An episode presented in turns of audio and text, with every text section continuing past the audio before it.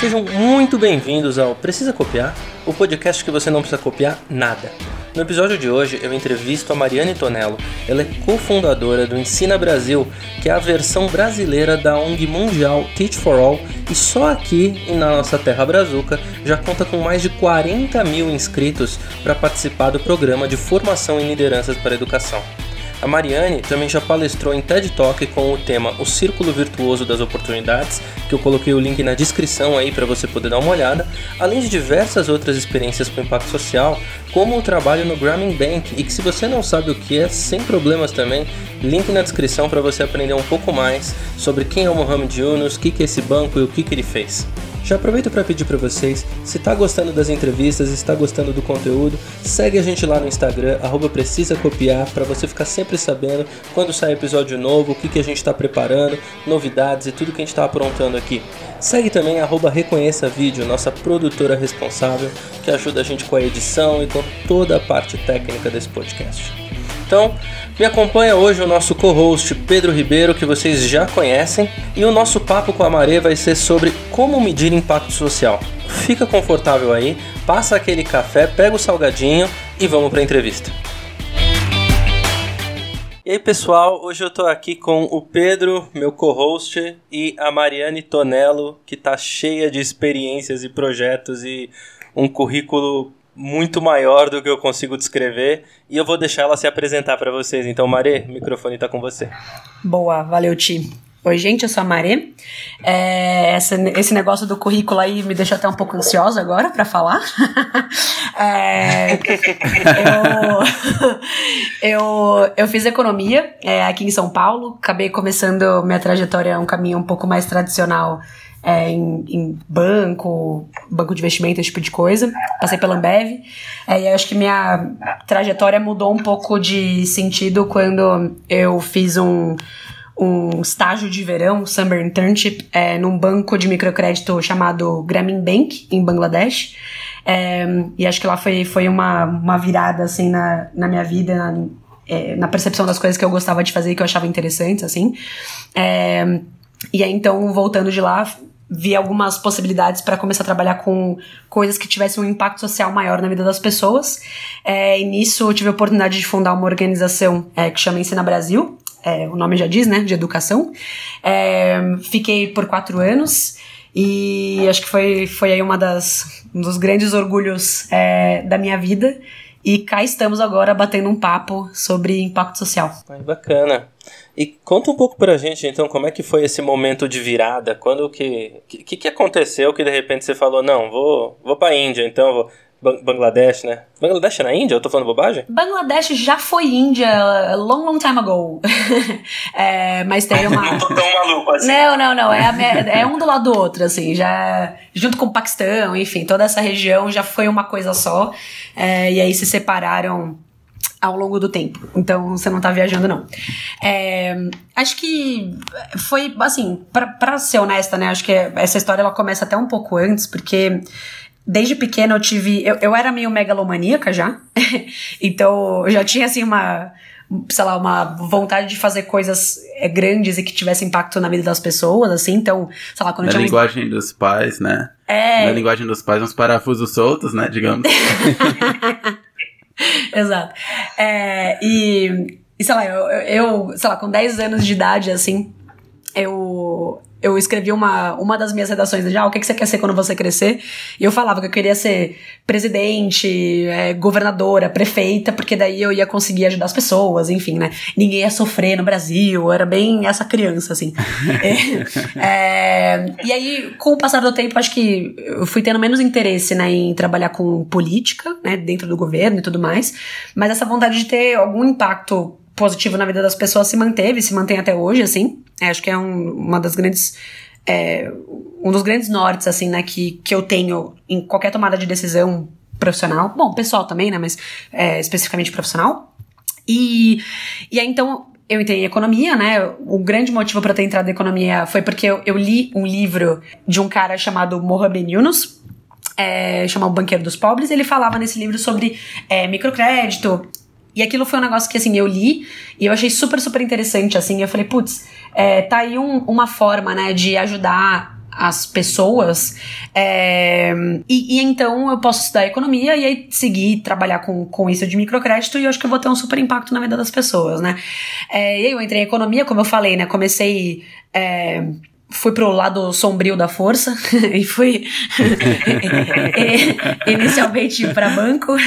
É, acho que muito por pressão, assim, né, da, da é, dos, das pessoas que estavam em volta de mim. Então eu via todos os meus amigos, todos os colegas, assim, da faculdade indo para banco. Então parecia que era a única a única opção que eu tinha, ou, ou, não sei se é a única, mas a, a, melhor opção que eu tinha, assim. E aí, quando eu digo banco, é, são bancos mais tradicionais mesmo, assim, né? Não, não esse tipo de microcrédito que eu tinha comentado. E foi, enfim, foi super frustrante. É, eu acho que foi uma, uma oportunidade, assim, de aprender muito, mas foi muito frustrante porque, puxa, é, toda essa vontade que eu tinha desde pequena, né, de, de melhorar de alguma forma a vida das pessoas não era uma não era um, um fator frequentemente pensado dentro do banco assim né? Então é, eu via assim que não era não era muito meu negócio. E aí nisso já bastante frustrada com o que eu estava trabalhando bastante frustrada com a faculdade é, eu larguei as coisas aqui é, e fui fazer esse esse estágio de verão no Grameen Bank que era o banco que eu tinha lido no livro e tudo mais, e que, e que parecia que seria uma, né, uma, uma transição legal para para meio que retomar ali aquele desejo inicial, né, da época do vestibular e tudo mais, de ter impacto na vida das pessoas. E aí eu fui para lá e, sendo super honesta, assim, né, foi um período curto é, em que acho que a transformação na minha vida, né, essa, essa, esse ponto de virada, ele foi muito mais em termos é, do que eu vivi de forma pessoal do que profissional. Por que, que eu digo isso? Porque a parte profissional, eu senti que esse, esse estágio, ele foi ele era tinha um escopo muito reduzido assim né então é, uhum eu, eu não senti assim, eu, eu, não, não senti que eu tive um grande aprendizado profissional e que, né, eu, eu não, não senti que, putz, foi uma experiência que me mostrou que, nossa, é microcrédito mesmo, sabe? O meu futuro, sabe? Fazer uhum. uma carreira nisso e tudo mais. Mas foi uma experiência muito transformadora na questão pessoal, assim. Acho que primeiro por motivos óbvios, né? Bangladesh é.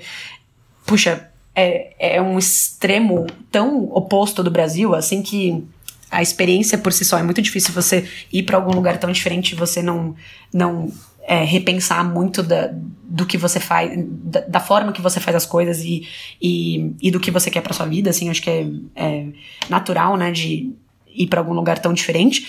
Mas acho que também teve uma questão, assim, de a gente tinha um contato é, frequente com as pessoas, geralmente mulheres, né, que tomavam esses, esses pequenos empréstimos do Grameen Bank. E, e a primeira coisa, né, que, sei lá, a gente ia bater papo com elas, assim, né? E a primeira coisa que elas falavam, né, quando é, elas elas estavam numa condição financeira um pouco melhor, era como elas gostariam de garantir educação para elas, para a família delas, para filho, enfim, é, família estendida, é, porque elas enxergavam que era através de educação, assim, que que realmente era possível quebrar aquele ciclo de pobreza, assim, né? É, isso foi muito interessante, assim, eu venho de uma família de classe média, né? Então, é, meus pais, quando eles eram jovens, eles é, tiveram uma condição financeira muito, muito difícil, é, mas é, eu, desde que eu nasci, é, meus pais já eram classe média, assim, né? Então eles tinham conseguido evoluir bastante ao longo dos anos. Então eu nunca tive, eu nunca passei nenhuma necessidade, assim. Tive muitos privilégios ao longo da vida. E educação era uma coisa que sempre foi muito pregada dentro de casa. Acho que principalmente porque minha mãe não chegou a fazer é, graduação, né, ensino superior, e meu pai foi o primeiro da família, né, a fazer ensino superior. Então, não, os meus tios não, não chegaram a cursar, assim. E, e e, e, ficou muito claro, assim, pra, pra, pra, pro meu pai e pra minha mãe, que essa mudança, né, de, de, de situação financeira deles foi muito por conta do meu pai ter tido essa oportunidade de fazer ensino superior, né. Então, isso era sempre muito pregado dentro de casa, assim. Então, acho que foi uma coisa que, de certa forma, eu, ao longo da vida, eu eu, eu não reparei. Eu acho que é quase isso, assim, sabe? Eu não reparava em quão importante Sim. era, sabe? Então, estando é como lá. Se tivesse. Perdão, pode falar. Pode falar. Não, só, é. só um comentário como se já tivesse dado, né? É... situação já faz parte do seu escopo, digamos, né? Exato, exato. Assim, era quase que, putz, eu olhava em volta e era isso. E assim, e, e mesmo, mesmo vindo de um contexto assim, que também não era, nossa, não era uma família rica, sabe? Por exemplo, sei lá, eu fiz ensino médio numa escola pública, sabe? Mas ainda assim, eu acho que o ir pra faculdade era sempre uma coisa que era discutida dentro de casa, sabe? Então, acho que tem, né, quando, quando é, você já tem esse tipo de discussão, né, na, na, na mesa de jantar, fica uma coisa. É, você nem percebe, né? Acho que fica. fica é, é, é isso, né? Fica meio dado, assim, né? E aí, uhum. é, indo para Bangladesh e conversando com essas pessoas que vinham de contextos super diferentes do meu, foi meio aquele soco no estômago, assim, sabe? De tipo, putz, cara, não, tem, tem muita gente, e inclusive, né, tem muita gente no Brasil, né? É, não necessariamente você precisa ir pro outro lado do mundo para ver isso, e vocês, como tendo experiência como professores, viram isso muito, muito próximo. Tipo, tem. tem é, é, é, isso não, não é uma realidade de todo mundo, sabe? Ou ter acesso à educação e ter esse tipo de discussão, assim. E eu acho que esse foi um grande, grande, grande fator, assim, de é, de virada, né? Um ponto de virada na minha vida, que era, putz, deixa eu olhar para os meus privilégios e aí tentar pensar em formas de usar esses privilégios para garantir mais oportunidade para outras pessoas, assim, sabe? E aí eu acho que acho que foi meio esse o, o, racional, né? Claro que quando você tá ali no, no meio do negócio, você não pensa de forma tão linear e racional, né? Eu acho que hoje, olhando para trás, eu enxergo isso, mas acho que foi, foi, foi meio nesse sentido que, que rolou esse, esse, esse ponto de virada, assim, sabe? Agora, eu peguei algumas coisas que você falou. Uma delas eu tava, eu tava lembrando, né? Na época que eu tava na faculdade, eu também me interessava muito por esses assuntos. É... Eu acho que inclusive a gente devia estar na faculdade mais ou menos na mesma época. Eu me formei em 2015, você se formou em quando? É, eu me. Era pra eu ter me formado no fim de 2014, mas eu formei no meio de 2015 porque eu tranquei a faculdade pra ir pro Gramin. Ah, então a gente tava mais, mais ou menos, teve um, um overlapping ali de estar ao mesmo tempo na, na faculdade, né? Total. E eu lembro, eu me interessava por essas coisas, vi a história do Grameen, vi o negócio social, e o microcrédito, as microfinanças e, e, e, você então conseguiu ver, ver isso de pertinho. Eu entendi que você então chegou a conversar com essas mulheres que pegaram os microempréstimos e essas coisas. Você teve esse contato bem próximo. É, uma parte assim, né? O, o esse estágio de verão do Gramin, eles estavam na época eles estavam estruturando mesmo como é que ele ia ser, né? Então, o período que você ficava lá, tinha uma parte que você ficava assim no escritório, né? O tradicional, via para para o escritório e tudo mais. Mas é, uma parte que daí era de, foi de longe, né? A parte mais interessante para mim, a que eu lembro com mais carinho, que era quando a gente ia para uns vilarejos bem distantes, assim, de Dhaka, né? Que é a capital de Bangladesh, para conversar com, com essas mulheres, assim. Acho que isso foi. É, um, puta, foi uma experiência muito. Muito transformadora, assim, sabe? É, tanto de, assim, de ver realidades diferentes, assim, né? De de vida, mas de conversar mesmo, assim, obviamente eu não sabia falar bengali, né, tinha um tradutor, não sou poliglota nesse nível,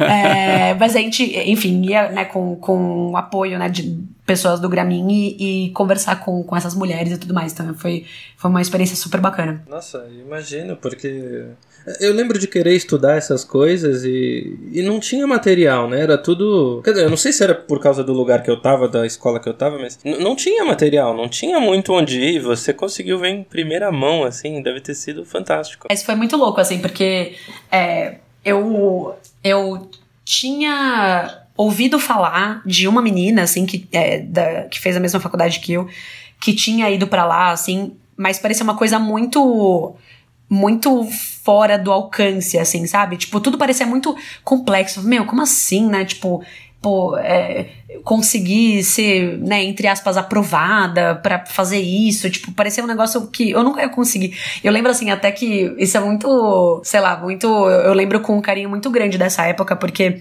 eu, eu como eu comentei, né, eu tava super frustrada, assim, com a faculdade, com o trabalho. Não, não, não cheguei a ser sei lá, a, a, passar com algum médico, assim, ou, né, pra comprovar algum diagnóstico, mas eu lembro de estar, assim, muito, muito mal, assim, naquela época, sabe? Acho que muito perdida, assim, meio de, de putz, assim, eu não, não tô achando meu lugar, assim, sabe? Meio que aquelas vezes, assim, que você fica. É, tentando se adequar ao lugar de outras pessoas, sabe? Então, assim, eu tava super frustrada, super chateada, assim.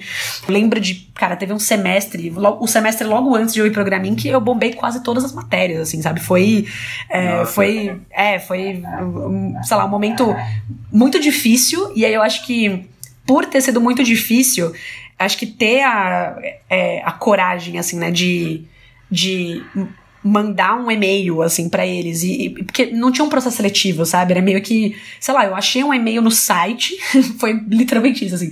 Achei um e-mail no site e mandei. Falei, oh, pô, então, ia gostar de, né, passar um período com vocês, né? Se vocês topassem e tudo.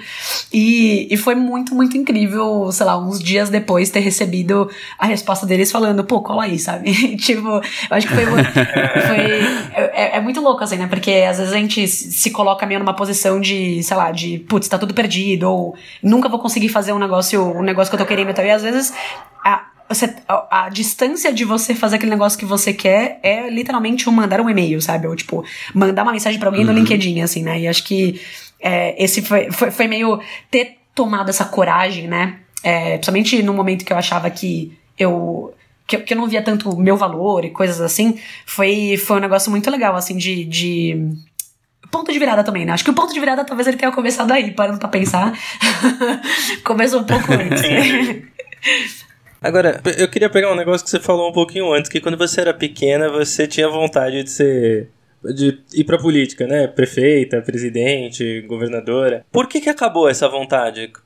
Por que não mais política e talvez esse lado então mais de, de, de projetos, né? De ONGs ou empresas? O que, que, que mudou aí? Cara, eu acho que o que é, é bom, Talvez uma parte.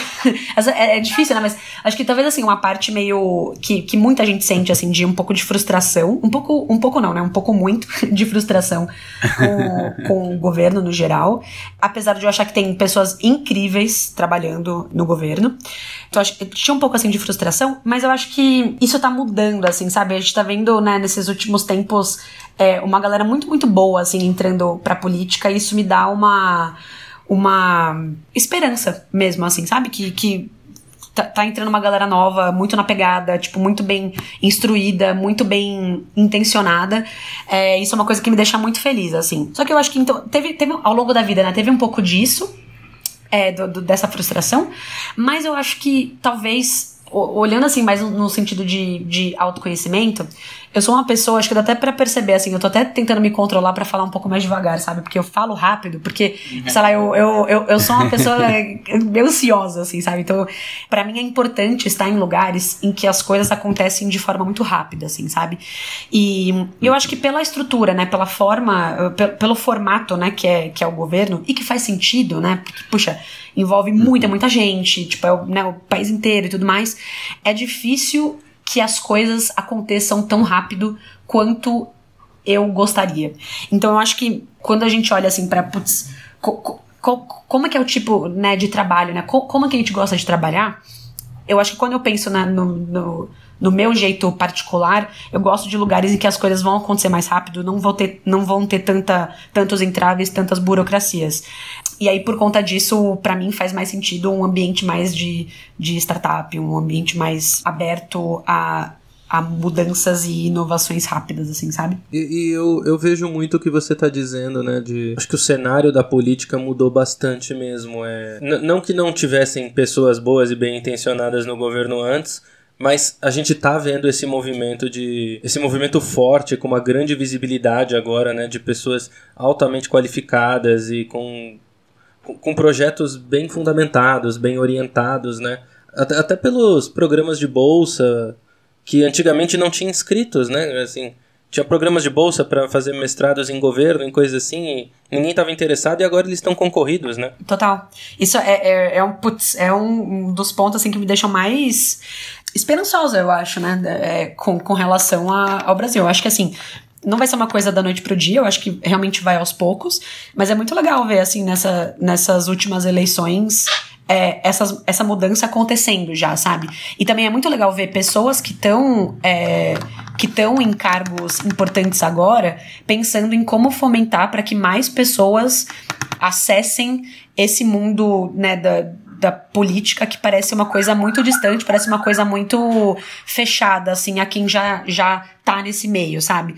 Então é muito legal ver. Eu acho que tem um exemplo muito claro que, enfim, tá na cabeça de todo mundo, que é a Tabata Amaral deputada federal é, por São Paulo, fazendo projetos que é, fomentem mais mulheres na política, sabe? Isso é super legal de ver, né? E eu acho que vai ter cada vez mais, né? Cada vez, quanto mais tiver, né, é, pessoas, sei lá, da nova política, né? Vamos dizer assim, entrando no poder, mais mais eles vão puxar essas outras, outras pessoas alinhadas para para realmente causar transformação, né? Então eu tô, eu tô bem esperançosa. Agora, pegando essa gancho aí que você falou, então, do ritmo de ver as coisas acontecendo, né? É, numa velocidade mai, um pouco maior, né? Ver, talvez de forma um pouco mais tangível. Você teve a experiência eu, eu tô vendo um contraste aqui, aí você me corrige se você não enxergar esse contraste. Mas você fez esse trabalho, então, começou ali no, no Grammy, então, que é grande instituição, né?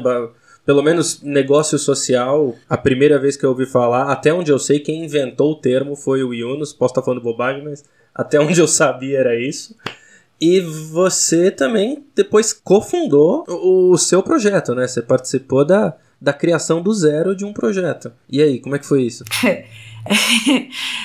foi intenso.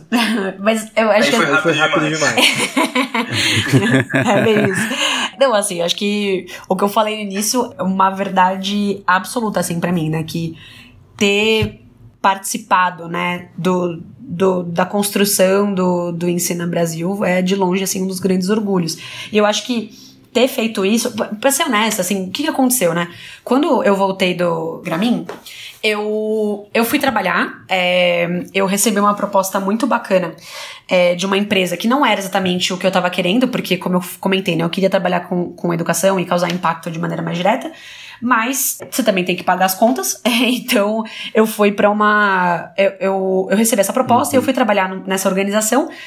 É, fiquei um ano e meio, e durante um ano e meio que eu tava lá, eu fui conversando com muita gente para conseguir fazer essa, essa transição para a educação, né? E, é, poxa, tendo feito é, economia, e como eu comentei, né? Todo mundo que eu conhecia ou tava em banco ou tava em consultoria. Era meio que as duas. Parecia que eram as duas únicas opções que eu tinha, assim, né? Então foi um processo meio longo, assim, né? De ir falando com muita gente para conseguir entender como, como mudar, né? Como fazer essa transição. E, é, e aí, nesse, nesse meio do caminho, eu conheci a Érica. Alô, Érica, se você estiver ouvindo. é... e... Olá, queria mandar um abraço pra Érica. Abra abraço, Érica. É... A Érica foi uma das pessoas que eu conversei, assim. E ela tava com, a, com, com essa ideia, né, de, de fundar essa organização. Eu comecei a ajudar no meu tempo livre, assim, enquanto eu, tava, eu trabalhava nesse outro lugar. É, até que eu vi que, putz, eu, eu tava amando muito mais o que eu tava fazendo no meu tempo livre, sem remuneração, sem nada, do que o que eu fazia no, nos meus horários normais, assim, né. Então foi meio natural entrar como, como uma das fundadoras. E aí, por que, que eu tô contando isso, né? Porque eu acho que a gente vê muita gente hoje, assim, né, é, com essa com essa vontade específica de empreender, sabe? De, de é, fazer alguma coisa do zero e tal. Eu acho que na época eu não tinha muito isso, assim, eu não tinha essa, essa vontade específica. Porque eh, não, não parecia uma coisa que existia, quase isso, assim, sabe? É. Parecia muito distante da, da minha realidade. Eu não conhecia ninguém que empreendia, sabe? Tipo, não, eu não venho de uma família de empreendedores, eu não, né, não, não tinha nada nesse sentido, assim.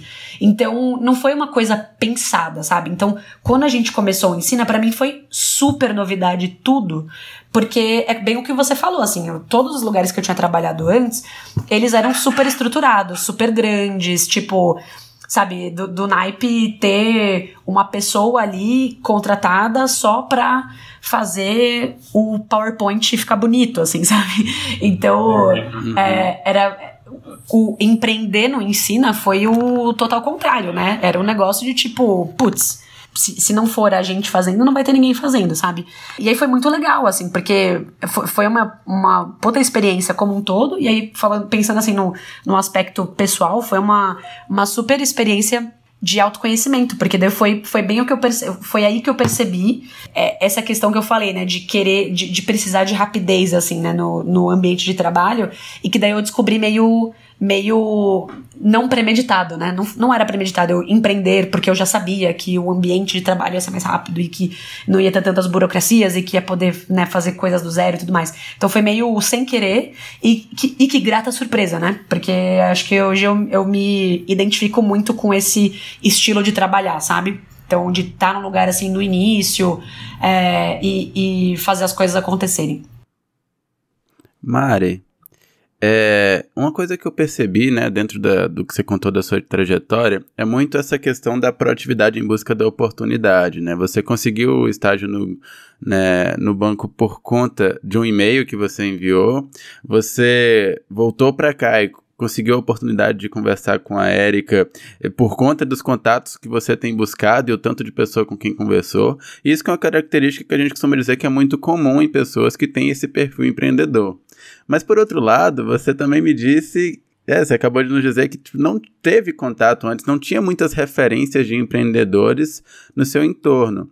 E então a minha pergunta é muito no sentido de de onde veio isso, assim, de onde que veio esse traço empreendedor tão fundamental que você tem e que você carrega muito constante na sua história, é, sendo que você é, não tinha muito disso no seu, no seu convívio, assim, mais, mais perto, né? Eu, eu tava pensando, assim, sobre isso, né, é, um tempo atrás.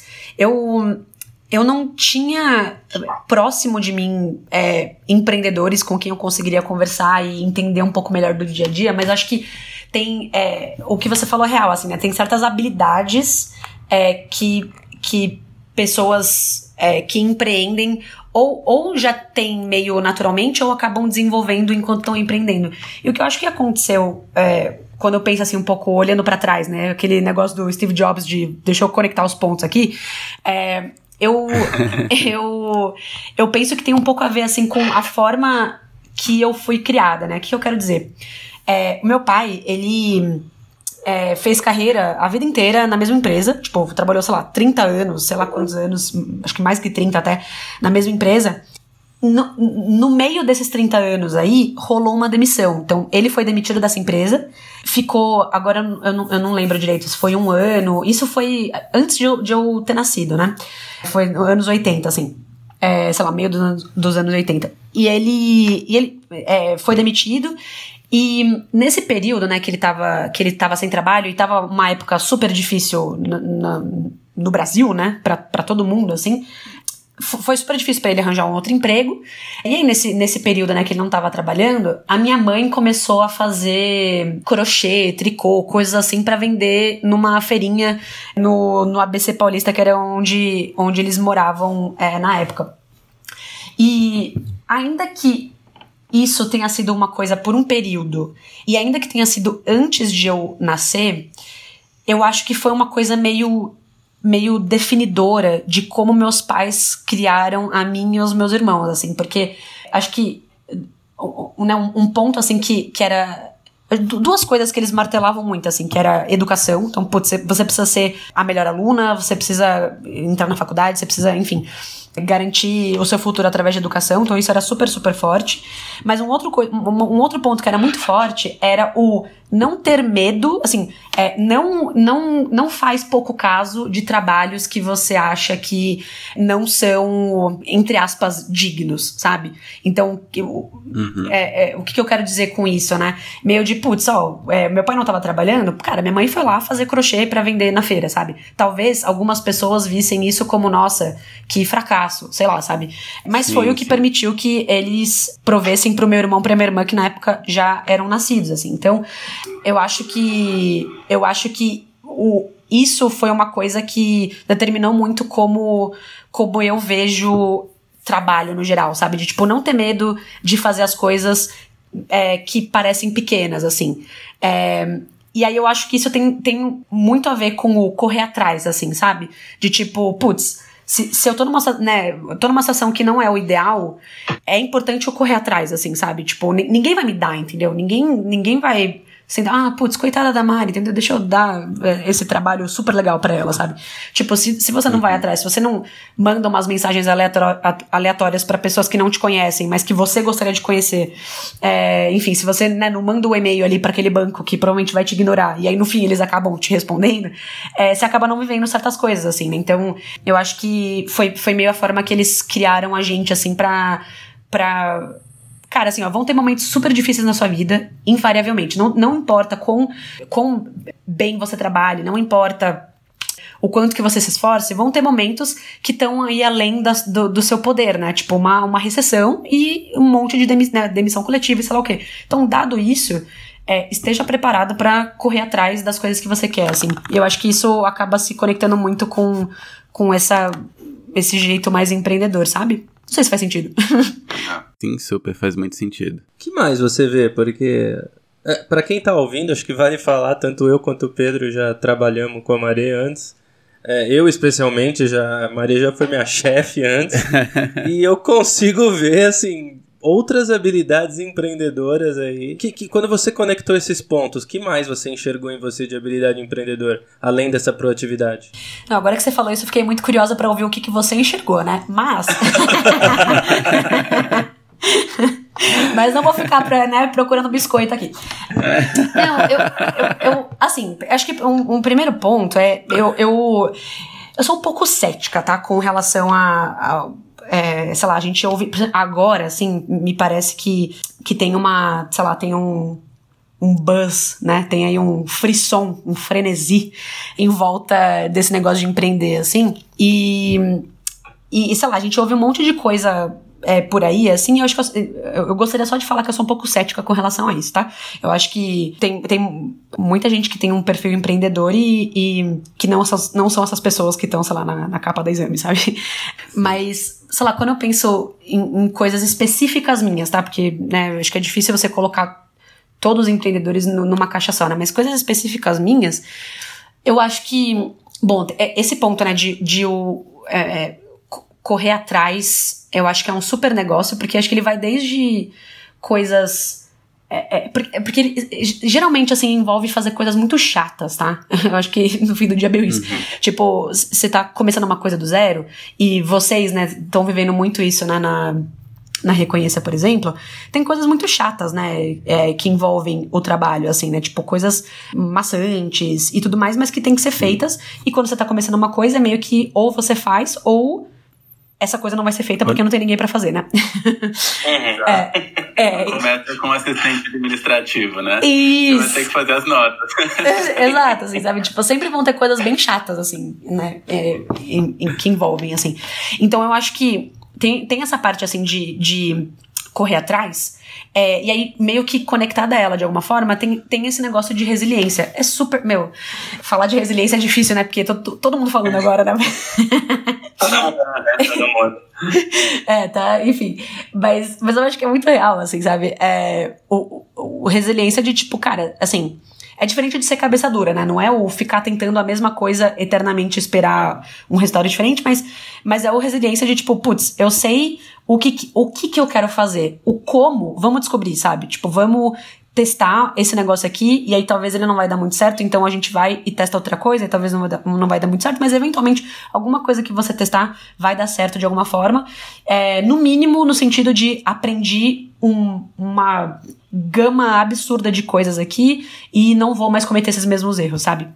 Então, eu acho que tem, enfim, é, tem essa parte de correr atrás, tem a parte de resiliência, e acho que um outro ponto que eu traria também conectado a isso, de aprender rápido, sabe? Então, eu, eu sou uma pessoa super generalista, assim, eu, eu, eu admiro muito pessoas especialistas, eu admiro muito mesmo, assim, eu, eu, eu olho e eu acho, assim, incrível é, é, pessoas que manjam muito de um assunto, assim, sabe?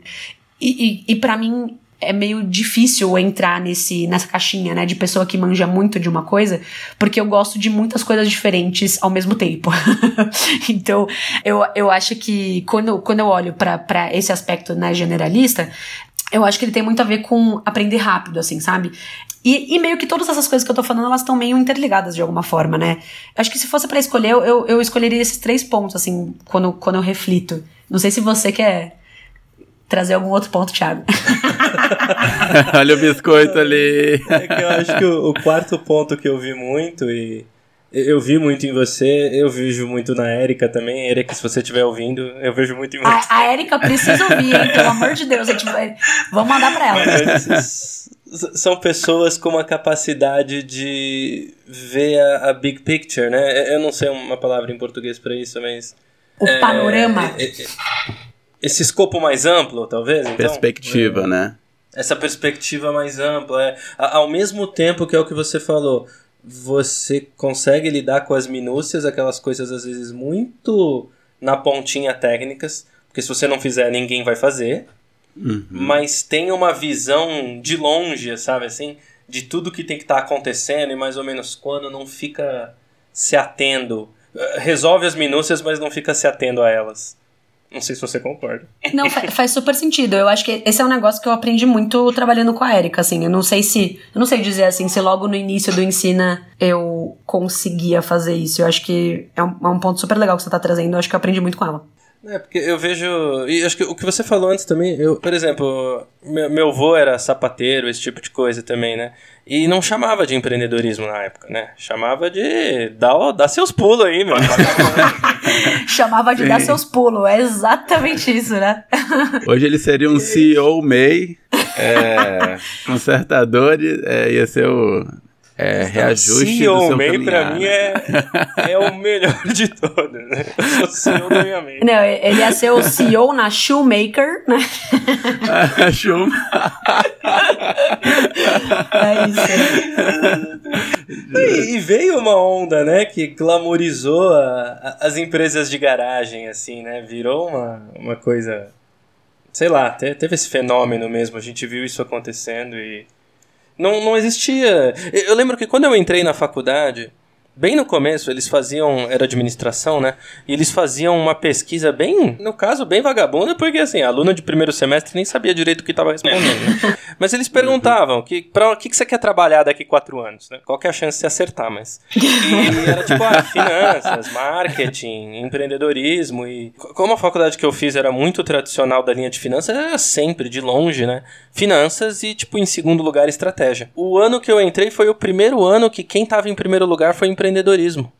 Caramba! Os alunos entrando na faculdade de administração, entrando para empreender. E as entidades começaram a ter incubadoras e ligas de empreendedorismo, e, e, sabe? Nossa, e tudo isso surgiu muito rápido nesse momento, né? E aí é isso, a gente agora a gente tem os CEOs de MEI, exatamente. Não é mais dar seus pulos, né? Empreender. É uma mudança de paradigma, né? É, acho que é da, da, forma de ver as coisas. E também acho que tem a ver, assim, com que, quem que tá em posições de destaque hoje, né? Geralmente são essas pessoas, né? Os ditos empreendedores, né? Então, é, sei lá, quem, quem sai na, nas capas de revista é a galera do unicórnio, assim, sabe? Não é mais o, o uhum. cara que trabalha no banco de investimento americano, entendeu? É, e aí, então, eu acho que isso... isso sei lá, tô inventando coisa aqui, né? Mas, mas eu acho que isso, isso é, é, é influencia, né? E, e adicionando nesses pontos, eu acho que isso pode ter tido uma influência muito grande também da reforma trabalhista de 2017, né? E teve aí uma certa onda de pejotização, né? Já era, era muito mais fácil você só não contratar CLT as pessoas e, e CPJ. Não estou discutindo o juízo de valor disso aqui, não é minha intenção politizar, mas é muito uma questão de que viabilizou a criação de empresas e colocou um certo incentivo em você ter um CNPJ. E, como sempre, é muito mais é, muito melhor se vender como um empresário do que como um, não sei, autônomo, digamos assim, né? Então acho que esse discurso vem muito desse marketing, talvez, em cima dessa, dessa atualização mesmo do contexto trabalhista no, no próprio Brasil, né? O que, que vocês acham disso? Vocês acham que faz sentido? Cara, nunca parei para pensar nisso, assim, acho que eu preciso dar uma pensada melhor. Inicialmente, me, me parece, de certa forma, fazer sentido, né? Acho que tem, enfim, N outras questões envolvidas, né? Mas me parece fazer sentido ser um dos, dos fatores, talvez, sabe? Sim, claro. É que eu vejo, acho que uma questão cultural aí, né? Que assim, a gente ainda. E, e, olha, eu aprendi isso em matéria na faculdade, sabe? Um professor ensinando isso. Que tem a diferença entre empreender e abrir um negócio, né? Então, empreender é esse negócio que tem o. Tem que ter um Shazam, né? Assim, tipo. Uh -huh. não, não é empreender, exato. Cablau. É da Shoemaker, né? Eu sinto que ainda tem a. Porque é complicado. Eu também eu precisaria pensar mais. A sua pergunta é muito interessante, Pedro. Eu precisaria pensar um pouco mais. Mas eu vejo que o, o empreender tem esse elemento de, de impacto, né? Nem, a gente está falando bastante de impacto social, então eu acho que a ideia dos negócios sociais e. Às vezes não só dos negócios sociais, mas de, de todo mundo aí que quer gerar algum impacto social acabou indo nessa onda por causa da ideia de impacto, eu acho, né? Total. Não, total. Concordo super. falando nisso, como que a gente faz para medir esse impacto? Porque assim, como que a gente mede? Não tem organizações que é mais direto, né, do tipo, sei lá, eu vou fazer doações de bolsas de estudo e aí eu vejo o meu impacto diretamente ali. Pô, eu dei 10 mil reais e, sei lá, essa pessoa aqui se formou e agora tá ganhando 20. Não sei. Mas tem coisas que não são tão diretas assim, né? Até esse exemplo que eu dei, eu tô assumindo uma premissa aí, né? E como que a gente mede tudo isso? Cara, você tá fazendo a pergunta dos muitos milhões de dólares. é, é, vou falar assim um pouco da minha da minha percepção e, e talvez da, da, da, minha vivência, assim, né? O que você falou é muito real, tipo, é, não é trivial medir isso. Dependendo, assim, do, do, de qual que é o seu negócio, é mais ou menos fácil. Então, acho que você deu um exemplo legal, assim, né? De, tipo, ah, putz, eu, eu eu quero. É, e acho que o ponto, assim, é, às vezes não é nem o eu quero dar a bolsa, né? Acho que quando a gente pensa no, no impacto social, acho que pensa até num, num sentido um pouco mais amplo, né? De, ah, eu quero que X pessoas é, tenham uma condição financeira, né, é, ao longo da vida melhor do que elas teriam se elas não tivessem o tipo de apoio que eu vou dar. Ah, então a forma que eu tô enxergando que é possível fazer isso é dando bolsa, sei lá, no ensino médio, porque daí significa que, né, esse, esse aluno, essa aluna vão ter é, uma condição é, especial para prestar o vestibular e passar em alguma universidade boa. E, e a gente sabe, assim, né, por, por estudos de economia mesmo, que educação tá, é, tá muito atrelado a melhora na, na condição financeira, né? Então, é, acho que depende um pouco do, do negócio, assim, né? O que, o que eu acho que é. Assim, primeiro que eu acho que é muito importante ter essa cabeça de querer mensurar, assim. Então, às vezes, né? Eu acho que isso tá mudando muito nos últimos anos, eu fico muito feliz com isso, mas muitas pessoas, principalmente quem não vem, né, desse mundo de impacto social, às vezes olha com um olhar meio meio negativo, né, pra, pra organiza organizações de terceiro setor ou, ou negócios sociais, no sentido de não serem tão sérios, entre aspas, sabe? Então, assim, de não ter uma, um impacto grande porque parece que é uma coisa ali de fundo de quintal, alguma coisa assim. E eu acho que isso mudou muito, muito, muito, né? Tanto a visão quanto realmente como as coisas acontecem no dia a dia. E, e, tipo, é uma galera que tá entrando é, com uma cabeça muito mais de negócios mesmo para fazer o negócio acontecer, assim, né? Então não basta você, puxa, querer fazer o bem, assim, sabe? Você tem que ver se você tá indo no caminho certo ou não, né? E, e aí o mensurar, o avaliar o impacto vai muito nesse sentido. Acho que às vezes, assim, é, tem inicialmente, né, quando, quando as avaliações elas são mais difíceis de serem feitas, eu acho que é, é bem comum assim você ver organizações usando métricas meio intermediárias, assim, sabe? Então, o, ah, sei lá, o exemplo da bolsa, né? Ah, quantos alunos eu consegui atingir? Ah, eu consegui dar bolsa para cinco alunos. Ah, não, eu consegui dar bolsa para cinco mil alunos. Então, tipo, vai nessas métricas meio assim, né? E, só que o que acontece, né? Você dá a bolsa e não olhar a evolução, né? Então, não olhar se esse aluno tá realmente aprendendo a mais, se ele está tendo né, uma performance boa na escola, ou outras questões né, que envolvem a vida desse aluno, né? Vocês como professores vi, viram isso, né, de forma muito clara. Então assim, se você não está olhando a, as questões de evolução, né, você está olhando quase que o sim ou não ali, isso acaba não sendo suficiente, né? Não necessariamente só alguém que ganhou uma bolsa no ensino médio necessariamente vai entrar numa universidade, necessariamente vai ser uma, uma universidade que vai, vai ter qualidade e que vai realmente mudar a vida das pessoas. Então, é, é importante, assim, quando você começa, né, acho que um, um, um negócio é importante você olhar para essas métricas um pouco mais intermediárias, de, ah, sei lá, a quantidade ali, né, quantos que você está conseguindo impactar. Ou, ou quantas pessoas estão conseguindo chegar, né? Mas acho que a partir de um. É, é, importante ter na cabeça, assim, desde o início, que você vai ter que checar outros pontos também, sabe?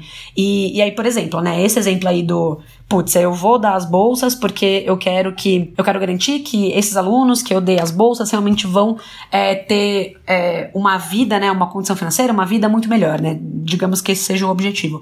Então, na realidade, você vai ter que. Você não pode parar no, é, na métrica quem, é, quantas pessoas ganharam a bolsa, sabe? Você vai ter que ir até o negócio muitos anos depois para ver, putz, olha, eu tô olhando aqui e realmente quem eu dei a bolsa, fazendo assim um, um, uma comparação com pessoas que não tiveram, ah, putz, realmente essa pessoa teve um avanço ou não. No, no que eu gostaria que ela tivesse avanço, né? Isso é super difícil, né? Porque é, quando a gente fala assim de impacto social, envolve N outras variáveis, né? E, e muitas delas que não estão necessariamente atreladas ao seu ao seu negócio, à sua organização de forma direta, né? Então é difícil assim, essa questão de causalidade, sabe? Tipo, é, é meio que não existe, né? assim, você, sim, você acompanha, assim, mas ela não existe de verdade, sabe? Então é, é super complexo, só que é, não, não é por ser complexo que você não deveria estar tá, de alguma forma olhando para isso, assim, sabe? Agora, assim, quanto mais. Eu vejo um, um trade-off aí, né? Porque o que você falou faz muito sentido. E, inclusive, é o que eu mais vejo, né? Pelo menos eu não tenho uma referência assim para dizer que é a maioria das coisas que calculam dessa forma, mas são as que eu mais vejo, que eu pego uma proxy, sei lá, a gente sabe por, por outras pesquisas, né, por coisas aí, que você tem mais ou menos ter um grau de bacharel, você tem uma renda aproximadamente 50% maior do que uma alguém que só tem o grau de ensino médio. Isso, isso é um dado americano, né? No Brasil acho que os números são um pouco diferentes. E aí, beleza, então eu pego esse número, eu sei que é mais ou menos 50%, vai geralmente a mediana sobe de 30 para 44 mil dólares. Então eu pego esse número e aí eu vou lá e falo, pô, dei tantas bolsas, tantas pessoas se formaram e logo eu assumo que eu já causei o impacto desse crescimento porque alguém pesquisou. Isso é o que eu mais vejo. A pessoa não vai lá e vê, por exemplo, tudo que você disse, né? Mas peraí, essa pessoa realmente se formou? Essa pessoa realmente chegou nessa renda? Ela, ela tá tendo o apoio que ela precisa? Tá dando certo isso aí que o estudo que eu falei tinha que dar? Então, eu vejo a importância disso, mas ao mesmo tempo, ter todo esse acompanhamento é caro também para a instituição, né? Eu vou, eu vou gastar dinheiro para conseguir medir tudo isso. Super. Não, é, é, é, zero trivial, assim, né? Só que daí, é esse, é, isso que é o difícil, né? Porque se você não, não acompanha isso de alguma forma, você não sabe dizer se foi.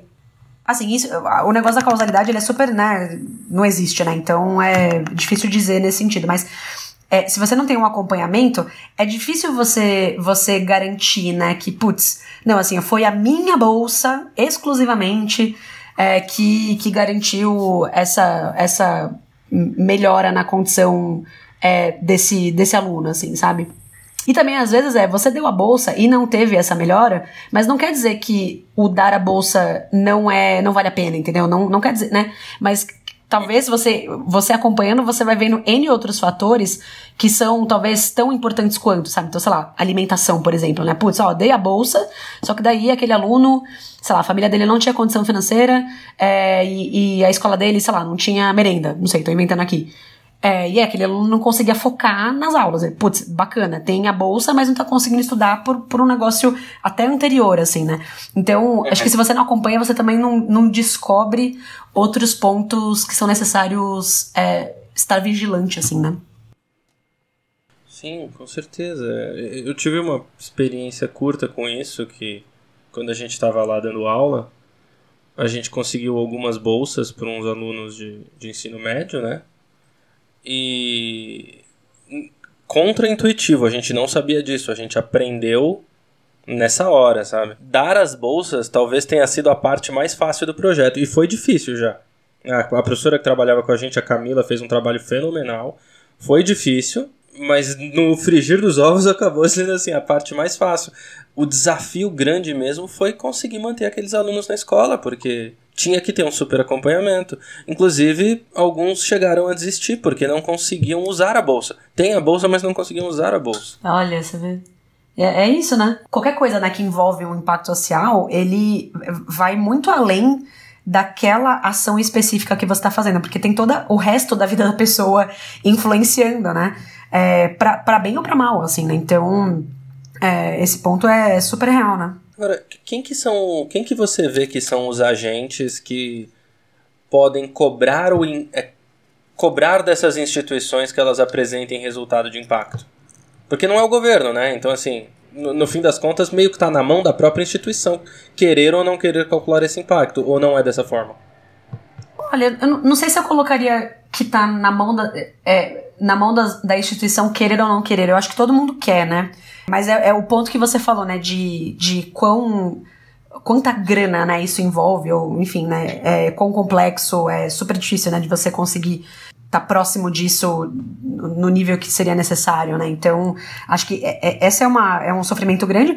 E aí, principalmente quando, quando a gente pensa assim que, sei lá, uma organização de terceiro setor, ela vai ter um acesso mais restrito à grana, né? É, ela depende ali de, de doação, enfim, né? Então, às vezes fica difícil, né? Entre você sempre vai ter que olhar para aquele monta, naquele valor que você tem e pensar onde é que vai ser é, melhor aplicado. E, e, geralmente não é tanto dinheiro assim, né? Então, essa decisão é super difícil. Mas eu acho que talvez, assim, eu, o que eu enxergo é que, talvez, assim, olhando, olhando para para organizações de terceiro setor, né, especificamente para dar um exemplo. Eu enxergo, por exemplo, que quem doa né, então, os doadores, né, as pessoas que estão que, que apoiando financeiramente essa organização, é, poderiam ter esse poder, assim, né? Então, às vezes vão ser doadores maiores, então aqueles, né, que, que realmente são, são os grandes man mantenedores, né, de uma, de uma ONG. Então vão ter ali um contato mais próximo, né, geralmente com, com os gestores dessa, dessa organização. É, mas às vezes também mesmo doadores menores, né? Acho que, por exemplo, né, um exemplo muito bobo, mas sei lá, quando quando a gente anda na rua, assim, aqui na, na Avenida Paulista, tem, sempre tem alguém da Anistia Internacional, do Greenpeace, sei lá, tentando uhum. conseguir doação, assim, né? Eu acho que a primeira coisa que eu perguntaria, assim, se, se alguém me parece na rua é, pô, mas me, fala o, o impacto que vocês tiveram aí ano passado, sabe? E aí eu tentar entender ali, putz, isso é, é, é um, um, bom uso do meu dinheiro eu colocar nessa organização, sabe? Ou me parece que, que sei lá, não tá sendo muito bem utilizado, né? ou não tá tendo o tipo de impacto que eu acho que é importante ter, assim. E eu acho que se, se você, né, como. A, a, gente tem esse poder, né? Tipo, de, sei lá, as organizações que a gente apoia de alguma forma, financeiramente ou não, enfim. Se essa pergunta vem constantemente, eu realmente acredito que, putz, se há um monte de gente perguntando isso e querendo entender isso e indo para essa sessão no seu site, coisas assim, isso força aquela organização a olhar, olhar para essa área com, com né, dedicar mais tempo, dedicar mais recurso para essa área, sabe? Então acho que pode ser uma, uma saída. Não sei se eu tô sendo muito poliana é, positiva, mas eu acho que eu, eu, penso um pouco assim. Ah, sim. É, eu, eu também não sei, é, é um, é um mistério no fim das contas, né? E, na verdade, eu não sei nem dizer se isso tá melhorando ou piorando, porque eu, eu tô falando um chute aqui, né? Super. Posso estar falando uma grande bobagem mas eu sinto que o número de organizações que buscam impacto social, eles estão crescendo muito mais rápido do que a nossa capacidade de medir esse impacto. Em que sentido? Não sei se eu entendi. Eu acho que assim, é, tá pipocando, né? Organizações e algumas de impacto mais direto, algumas de impacto mais indireto. Às vezes não é nem uma organização só focada nisso, mas são assim empresas fazendo um, uma iniciativa própria, né? Um, um projeto, né? Isso tá crescendo, o dinheiro nesse mundo está crescendo mais rápido do que a nossa capacidade de saber, então, se esse dinheiro está dando retorno ou não. Sei lá como a gente mede esse retorno, mas. Entendeu? A gente investe mais rápido do que a gente consegue medir se dá o retorno. Até pelo tempo, né? Muitas vezes a gente só vai ver se deu retorno daqui 3, 4 anos, mas o investimento continua jogando dinheiro lá dentro, né? Eu não sei dizer também, tá? Eu não. não acho que é, se eu falar qualquer coisa aqui vai ser total percepção minha, assim. Mas. Mas isso que você falou que eu acho interessante é que legal que isso tá rolando, né? Tipo, no sentido de que legal que tá indo mais grana é, para esse tipo de iniciativa. Eu acho que tem muito a ver com, cara. É, cobrança mesmo da, da sociedade civil, né? Tipo, sei lá, uma, uma Ambev da vida não pode só vender mais cerveja e, e refrigerante, sei lá o que, sabe? Tipo, eles têm. Eles estão sendo cobrados pra. Por isso também, entendeu? Pra causar esse tipo de impacto também. Então é meio. Isso é uma coisa legal, assim, de. Grandes empresas estão enxergando que é, talvez a nossa geração, enfim, né, tá, é, quem tá consumindo agora vem com esse pré-requisito também, né? Então, assim, você quer consumir de uma organização que você acha que tá tendo um impacto positivo no Brasil de alguma forma, né? Seja. E, e, quando eu digo assim, impacto positivo, é alguma coisa que talvez esteja relacionada ao business daquela empresa, né? Então, sei lá, a Ambev, né, usando o exemplo da Ambev, não faria sentido ela fazer alguma coisa voltada para educação, né? Não tem muita conexão. Mas talvez faça sentido ela fazer alguma coisa voltada para água, que é exatamente o que eles estão fazendo, né? Então, isso, é, essa cobrança, eu acho super necessária, mesmo que talvez as empresas façam as coisas não muito por, por pelo ideal, mas, mas mais nobres, né? É, exato, não é, não é por motivo, motivo nobre e tudo mais, e nossa, é, mas, mas pela cobrança mesmo, sabe? Então, tipo, que bom que isso tá rolando, assim, né? E aí eu acho que talvez vai ser realmente um aprendizado de, putz, como é que ao longo do tempo a gente vai começar a ver se isso daqui realmente está fazendo impacto ou é só, sei lá, dinheiro sendo jogado fora de alguma forma, né? É porque assim, uma coisa que eu vejo de cara, né? É, eu concordo com tudo que você disse e acho que você está colocando muito o lado bom. Hum. O lado ruim, que e eu não sei qual é maior, qual é menor, qual é mais forte, mas o lado ruim é que assim, tem os a empresa também muitas vezes, não só a empresa, as instituições, qualquer, qualquer tipo de organização, qualquer tipo de projeto, pode ter interesses financeiros né? Tem jeitos de ganhar dinheiro fazendo isso com, com, por exemplo, algumas isenções de impostos, algumas coisas desse tipo, né? E também tem a coisa da limpeza de reputação, né? Tem uma discussão aí, eu não consigo nem tomar partido nessa discussão eu fico mudando de opinião toda hora, porque cada caso é um caso e é confuso, mas muitas vezes a gente tá vendo pessoas resolvendo problemas que elas, cria, que elas criaram, né? E eu sempre fico meio, às vezes eu fico com raiva, às vezes eu falo, pô, mas elas estão resolvendo, e eu fico indo e voltando nessa história, sabe? O, esse, esse negócio que você tá falando, tem até um termo em inglês para isso, que é greenwashing, né? Que é, sei lá, essas ações de marketing, né, que visam propagar de forma meio enganosa é, que, que uma, sei lá, uma empresa, um, um produto, alguma coisa assim, tá sendo sustentável. É, geralmente é assim, meio voltado para o ambiental, mas acho que é, algumas vezes que eu ouvi é, tá sendo usado para questões sociais de forma mais ampla, assim, né? Ou seja, isso super existe, né? tipo. Sim. Você tem vários, né? Greenwashing, Pink Money, que é essa apropriação geralmente de, de LGBT, né? E a marca se colocando super defensora e.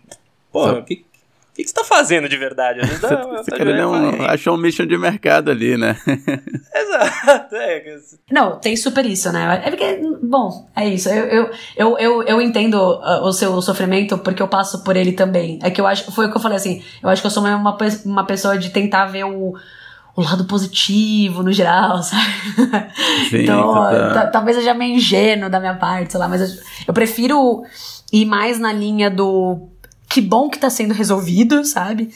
Mas, mas assim, eu super entendo, eu compartilho esse sofrimento com você, vira e mexe, eu, eu, eu fico meio cética com relação a isso, sabe? Tá. E você acha que a gente tá ficando melhor em diferenciar? Ou na verdade a gente tá sendo. tá pior? Pra onde você acha que tá indo, assim? Tá mais fácil ou cada vez mais difícil surfar na moda do impacto social?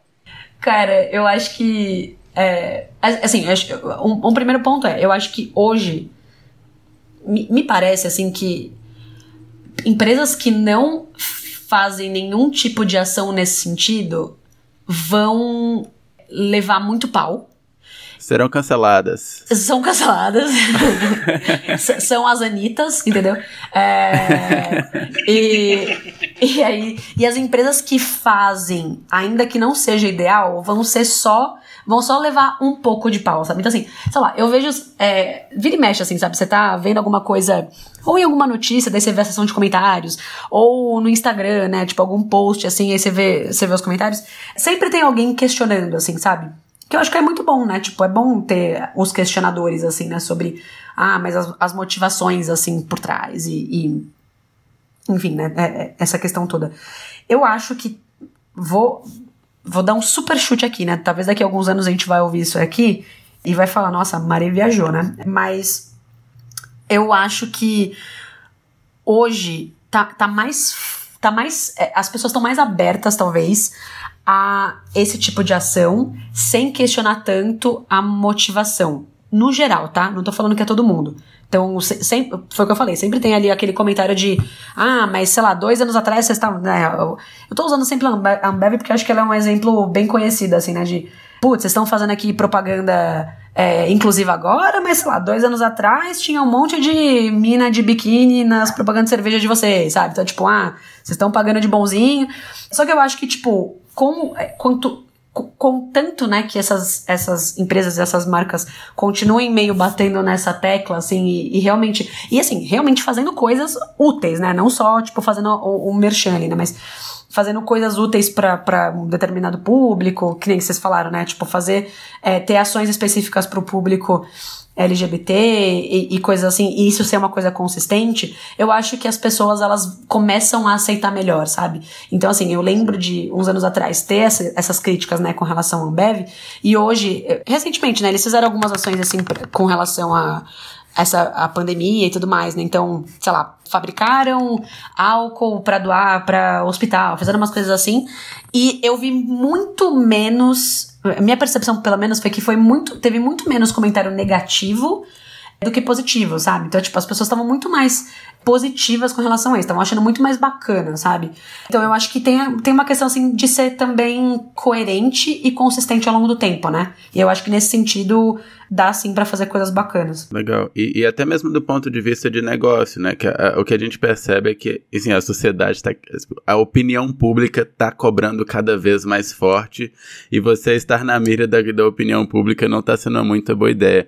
Então, tipo, reposicionar seu negócio e começar a perceber que, tipo, mesmo que seja surfar na onda de não ser cancelado e fazer coisas boas, pode ser a, sua, a motivação mais obscura de todas. Pelo menos esse é um, um pouco da minha visão, assim, né? Se você consistentemente estiver fazendo coisas boas, é, ainda que seja uma motivação mais de mercado, para mim funciona. Porque uma criança que nasceu nesse ano, ela não vai conhecer a Ambev que fazia propagandas de biquíni, mas a Ambev vai estar tá lá quando ela tiver a idade em que ela pode estar tá construindo seu caráter, né? Então, tipo, eu também vejo que, que isso é um, um um contraponto muito bom, assim. E aí eu só, só, só reforço que a consistência, para mim, é o fator mais importante, né? De que, assim, tudo bem que a empresa se reposicionou para andar e surfar nessa onda de não ser, enfim, cancelada, de não ser, não receber essa represália da opinião pública, principalmente na internet, mas que bom que ela se manteve, mesmo depois que essa é, enfim, esse, isso, o assunto saiu, saiu do, do que estava em voga naquele momento, né? É, gente, é mistério. Eu, acho que eu sou o lado cético da conversa. o, o bad cop. Eu sou o bad cop. Eu, não, eu entendo o que vocês estão dizendo, mas eu, eu vejo uma dificuldade cada vez maior de disso ser usado de forma perversa e às vezes fazer justamente essa parte, que é a parte difícil, né? Que é cobrar, ir atrás e entender o que está acontecendo de verdade. Às vezes eu sinto que essas coisas muitas acabam sendo suficiente pra gente parar de fazer perguntas, às vezes. Uhum. Putz, eu, assim, eu concordo com você do. Ah, putz, ah, fez uma ação ali, fez né, uma propaganda ali, não sei o quê. E, e, e parecer que, que os questionamentos acabaram, mas eu acho que é conectado com aquele negócio que eu falei de, de consistência, eu acho assim, se você fez, é, vai, fez uma ação aqui que tá, sei lá, voltada para algum público específico ou voltada para é, tentar ajudar a resolver um problema específico e é uma vez só que você faz, eu, eu realmente acho que as pessoas são ficam bem críticas com relação a isso, sabe? Eu não, tô, eu não tô conseguindo lembrar agora de qual marca que foi que, é, que tava. É, que fez alguma coisa também voltada pra.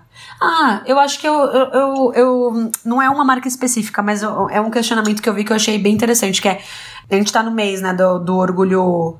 Orgulho gay. Então, tipo, sempre tem a parada gay, né, né, aqui, aqui na Paulista. Só que daí agora com a pandemia não vai ter, né? E aí eu vi alguém falando alguma coisa de tipo ah, interessante agora ver todas as, aquelas empresas que patrocinavam a, a parada gay quando existia a parada gay, né, na rua e tudo mais, não fazendo nenhum tipo de ação agora que a gente tem que ficar dentro de casa, sabe? Então, é, eu acho que isso conecta muito com o negócio da consistência, né? De, de, putz, não adianta você fazer uma vez, sabe? Não adianta você ir lá e botar um dinheiro ali é, pra, sei lá, pagar um trio elétrico é, pra, pra parada gay acontecer, se quando não vai ter uma visão, é, quando, quando as pessoas não vão ver a sua marca de uma maneira muito óbvia, né? Que é o ali, ao vivo, né? No trio elétrico, sei lá o quê né, quando, quando, isso não acontecer, você não, também não fizer nada, sabe? Então eu acho que eu acho que ao mesmo tempo que tá tendo muito mais dinheiro para esse tipo de ação, também tá tendo pessoas mais críticas com relação a isso, principalmente dos grupos, enfim, esses grupos específicos ou ou que trabalham com, com esses com, com esses problemas sociais específicos, tipo, lá meio, e aí, cara, você ano passado você fez tal coisa e agora você não vai fazer nada, né? Tipo, não, não vai se posicionar, não sei o que e tal. Então, não sei, me, me, parece meio conectado com o negócio da consistência, sabe? Uhum. Mas posso super estar tá sendo aí a, a Poliana. Então, assim, faço minha culpa aí total. Não, mas assim, não, essa. Faz não, sentido. Faz total. Inclusive, essa questão da consistência a gente vê quando a galera ressuscita os tweets dos influenciadores, tweets de 2012, 2010. É. E eles vendo, ah, vocês estão desconstruídos hoje, é isso. Então, o que, que vocês estavam falando lá agora?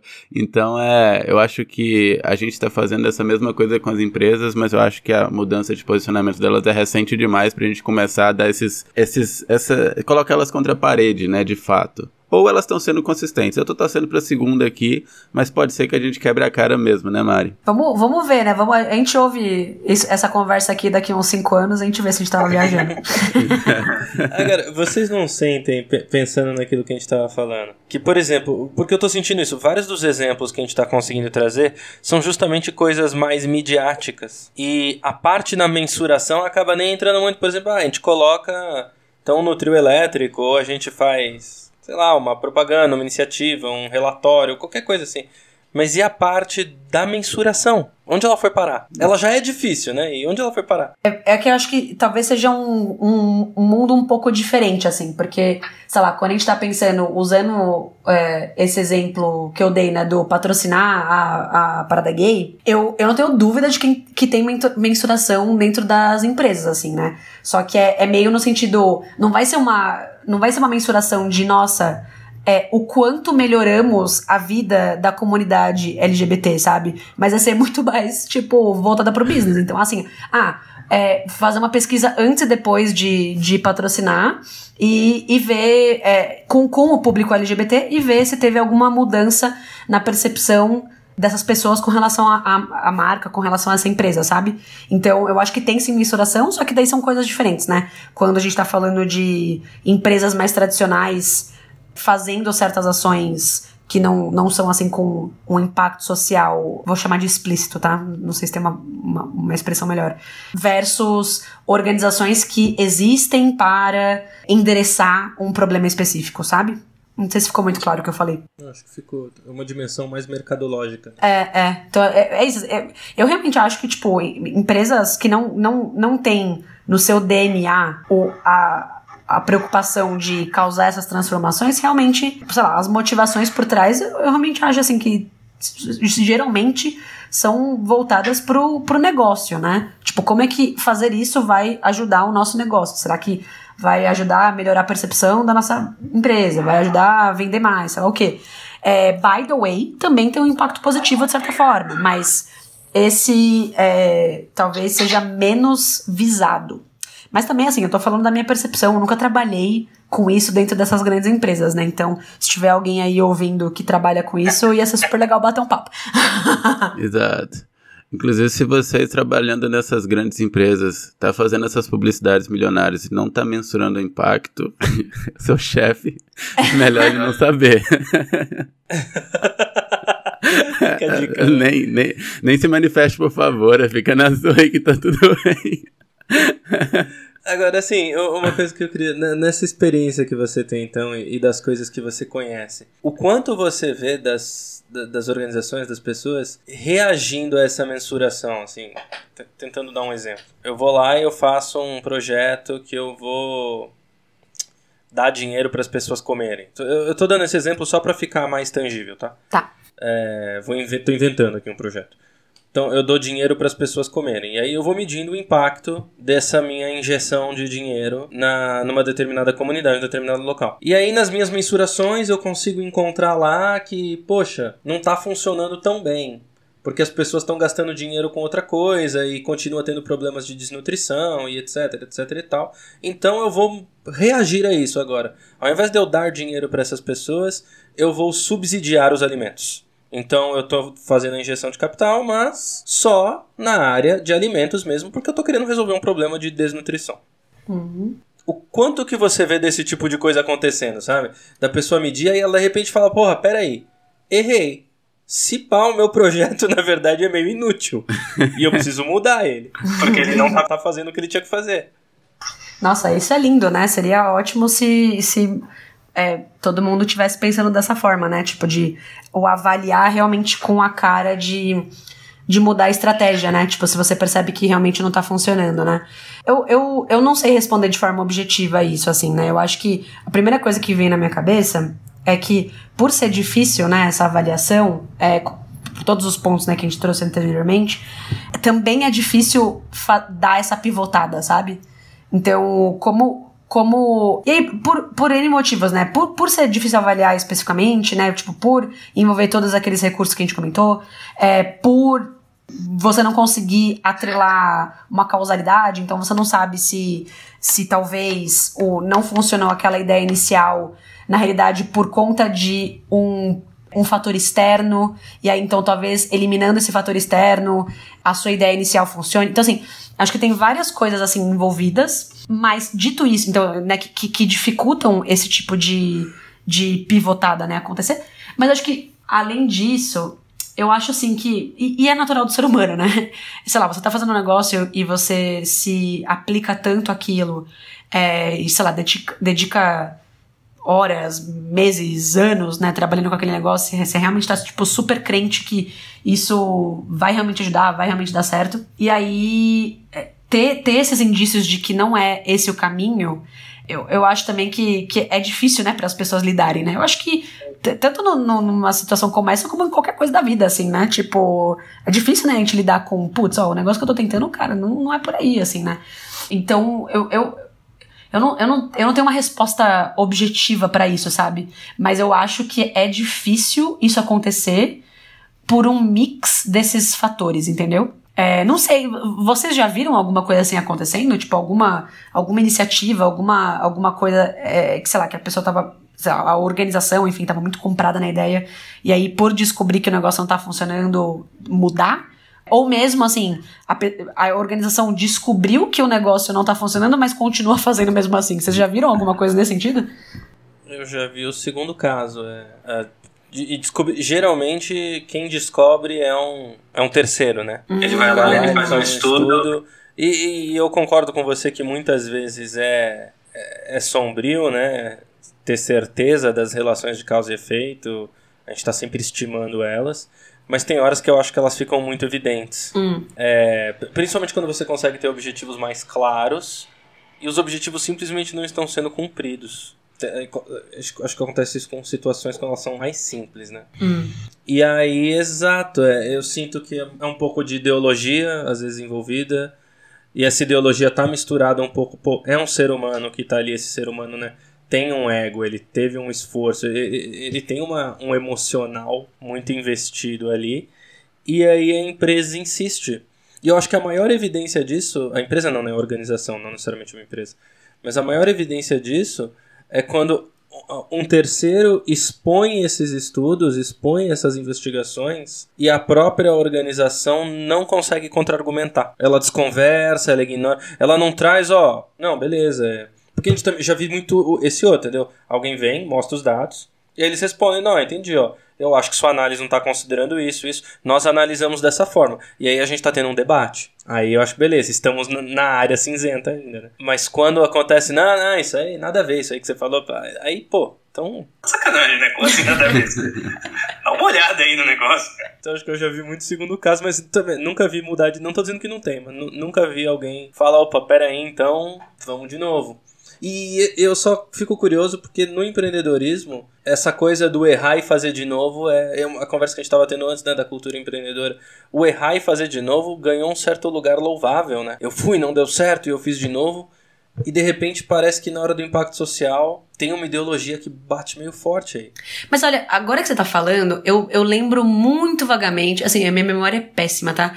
Mas eu tava assistindo o, aquela minissérie do Bill Gates, né, na Netflix, e eu lembro hum. vagamente de ele dando algum exemplo que a, a Bill e Melinda Gates Foundation fez de cagada e que daí eles tiveram que mudar completamente a forma de de agir. É, é, eu, assim, posso estar super viajando, mas eu, é quase certeza que era alguma coisa que envolvia alguma. Algum, talvez ebola, é alguma, alguma doença recente.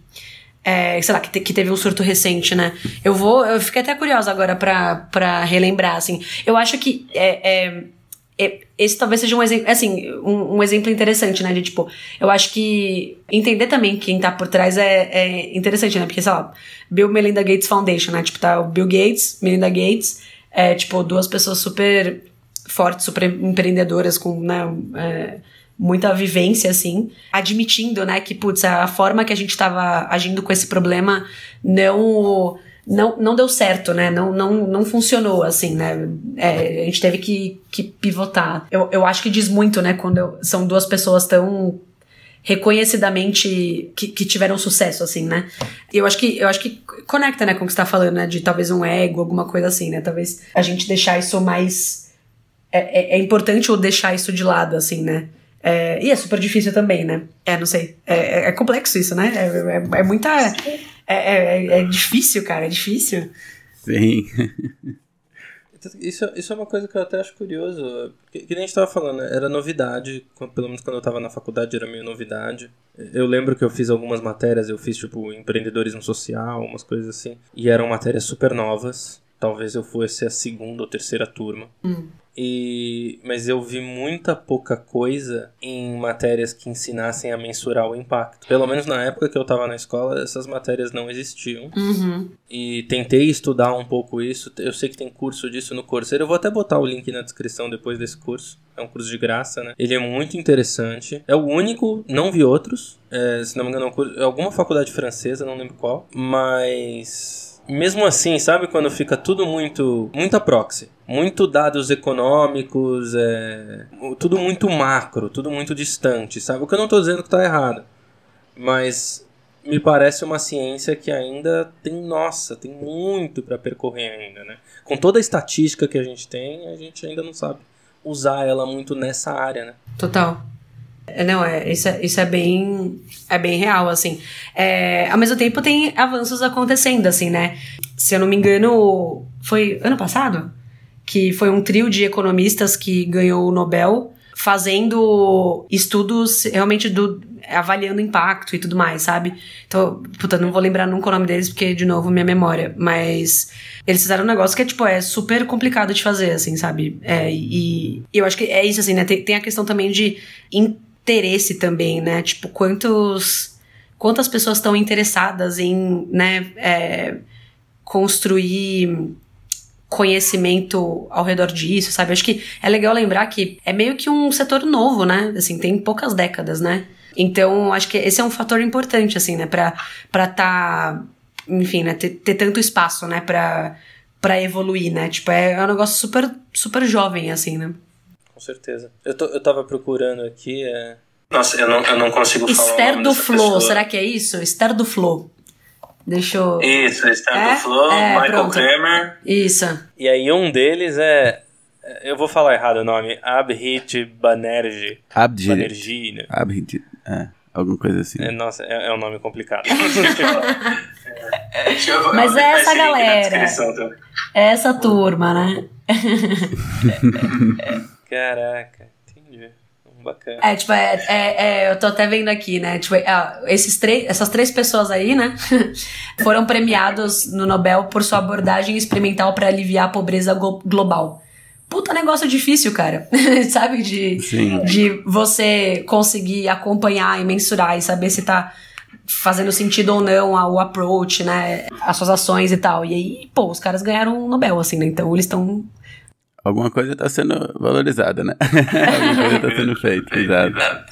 exato. E eu acho que tem um elemento que eu vejo aí, até queria saber se como que você enxerga isso no, do, o lado bom e o lado ruim, que é aquilo que você falou, né? O negócio precisa acontecer. Você até trouxe o seu perfil, vai lá buscar, né? Essa, essa proatividade. Então, essa parte da mensuração, ela acaba sendo consertar o, o navio no meio do mar, né? Uhum. Como, como que você vê isso? Não, é, acho que é isso aí mesmo. Colocou certinho. Não, é, assim, atrapalha, né?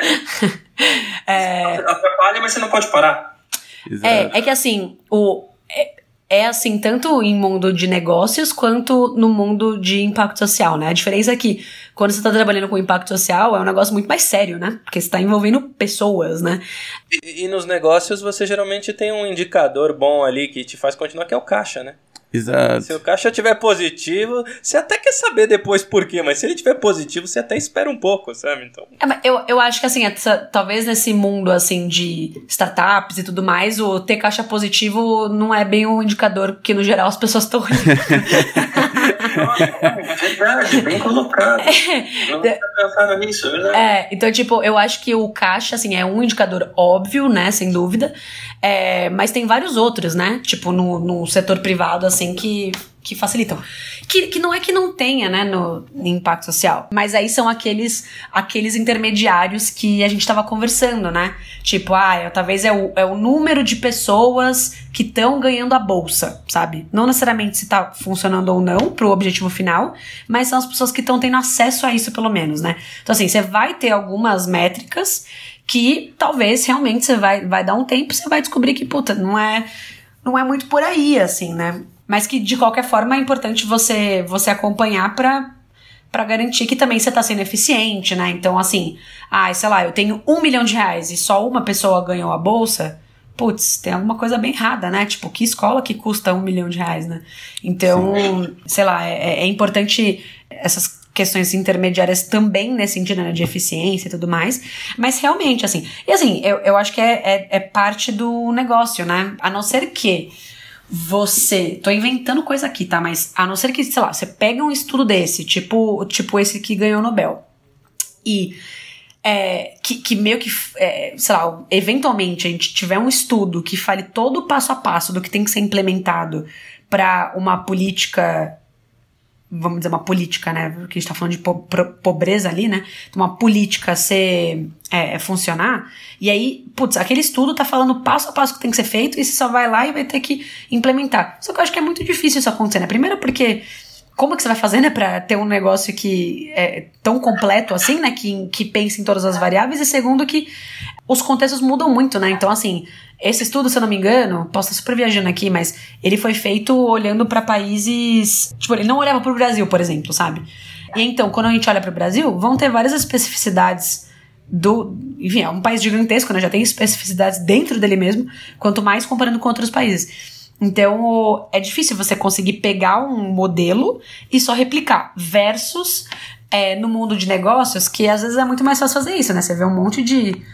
A maior parte das startups que dão certo no Brasil, que deram certo, né, pelo menos até hoje no Brasil, são modelos que é, a galera pegou de fora do Brasil, né? Ah, deixa eu ver o que tá funcionando aqui na China e nos Estados Unidos. Ah, puta, beleza, delivery. Pô, vou fazer aqui um negócio de delivery, sabe? Ou, ah, carro, né? Sei lá, é, é motorista, né? Puta, não, vamos fazer esse negócio no Brasil também, sabe? Então, é, é um pouco, é um ambiente mais fácil, né? De, de você replicar um negócio. Você vai mudar uma coisinha ou outra, mas vai replicar. Agora, em questão de impacto social, é, é bem mais complicado, né? Com certeza. Até, até porque. É, é tudo que você disse. Tem, tem, tem dificuldades de escalabilidade, de coisas que que acho que principalmente as startups, como elas focam muito na questão da tecnologia, né? É, e isso fomentou um pouco a ideia da empresa de garagem, né? A tecnologia ela era, é muito escalável. Hum. E muitas vezes os projetos sociais, escalar é complicado, né? Se a gente quer impactar uma pessoa de cada vez. escalar vai ser aquela escala, aquela escala mais tradicional, né? Hum. Vou tentar diluir a minha estrutura fixa aqui. Ah, sim. Faz muito sentido. Gente, estamos chegando em uma hora e meia já de áudio. Eu vou cortando por aqui. Queria agradecer, Marê, por você ter participado com a gente, ter dado bastante tempo, trocado com a gente um pouco das suas experiências. E vou deixar o microfone aí aberto. Se você quiser fazer o seu jabazinho, falar um pouco dos seus projetos, das suas coisas, fica à vontade. Pô, valeuzão, gente. Fiquei muito feliz aí com o convite, bater esse papo. Foi super bacana. Acho que fazia muito tempo que eu não, não falava sobre esse tipo de assunto, então foi bem legal. é, não tenho jabá nenhum, não, cara. acho que. acho que, pô. É, é, foi super legal assim a conversa e, e tô super aberta pra, meu, quem quiser bater um papo também sobre isso, sobre outras coisas. Tô super aberta. Acho que um negócio, né, que, que ao longo da minha vida foi muito importante foi ter pessoas que toparam conversar comigo quando eu, eu pedi essa conversa, mesmo sem me conhecer. Então, tô super aberta para se alguém quiser bater papo sobre a vida ou co coisas do gênero, é, contem comigo. Vou, vou retribuir o que pessoas incríveis fizeram comigo no passado. É isso. Valeuzão, viu, Maré? Obrigada. E você que está ouvindo, muito obrigado. Espero que tenha gostado da entrevista. E fica ligado, segue a gente no Instagram, arroba precisa copiar. E aí vocês já ficam sabendo dos próximos episódios, de tudo que a gente está aprontando por aqui. E até a próxima.